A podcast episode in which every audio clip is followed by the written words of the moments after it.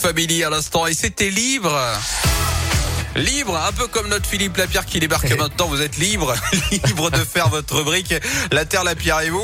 Bon, allez, c'est parti en tout cas pour la quinzaine du commerce équitable. euh, là. Exactement Yannick, ouais, ça commence Ouais. aujourd'hui. hein. Des animations vont être organisées partout en France pendant ces 15 jours.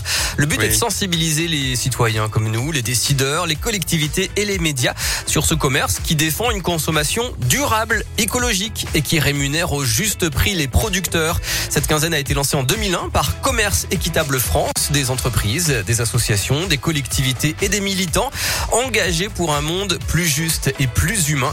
Et d'ailleurs, ça marche, hein, puisqu'il y a 20 ans, seulement 7% des gens avaient entendu parler du commerce équitable. Aujourd'hui, nous sommes 98%. Alors, c'est Ah. pas seulement un label hein, sur les emballages de café, c'est toute une démarche pour améliorer le quotidien des producteurs les plus pauvres à l'étranger et en France. Des producteurs et des productrices aussi d'ailleurs, parce que les femmes sont aussi nombreuses que les hommes à produire notre alimentation, mais elles ne possèdent que 13% des terres agricoles dans le monde.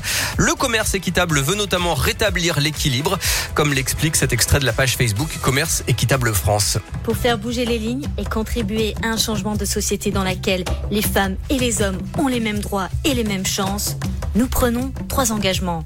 Plus de femmes dans les filières de commerce équitable et dans la gouvernance des organisations, plus d'égalité entre les femmes et les hommes pour accéder à la propriété des terres, plus d'impact positif du commerce équitable pour les femmes. Plus de femmes, plus d'égalité, plus d'impact. Voilà, acheter équitable, c'est euh, parfois évidemment un peu plus cher, mais c'est surtout la garantie de fournir un revenu décent aux producteurs, un revenu basé sur les coûts réels de production et pas sur les cours de la bourse.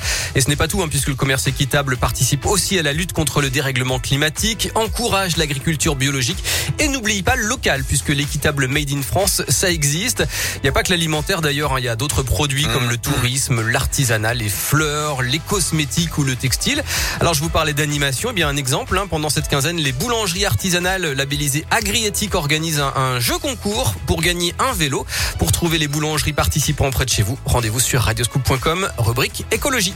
Ah bah c'est parfait. Écoutez, euh, on vous revoit ce lundi à la même heure, 11h50 hein, pour La Terre, la Pierre et vous. Une rubrique à retrouver maintenant en podcast sur radioscope.com. Merci beaucoup euh, Philippe. Merci. Dans un instant, le retour de Tu connais la chanson. On joue ensemble pendant votre pause déjeuner, juste avant le retour du tube de Kungs. Voilà, Clap your head.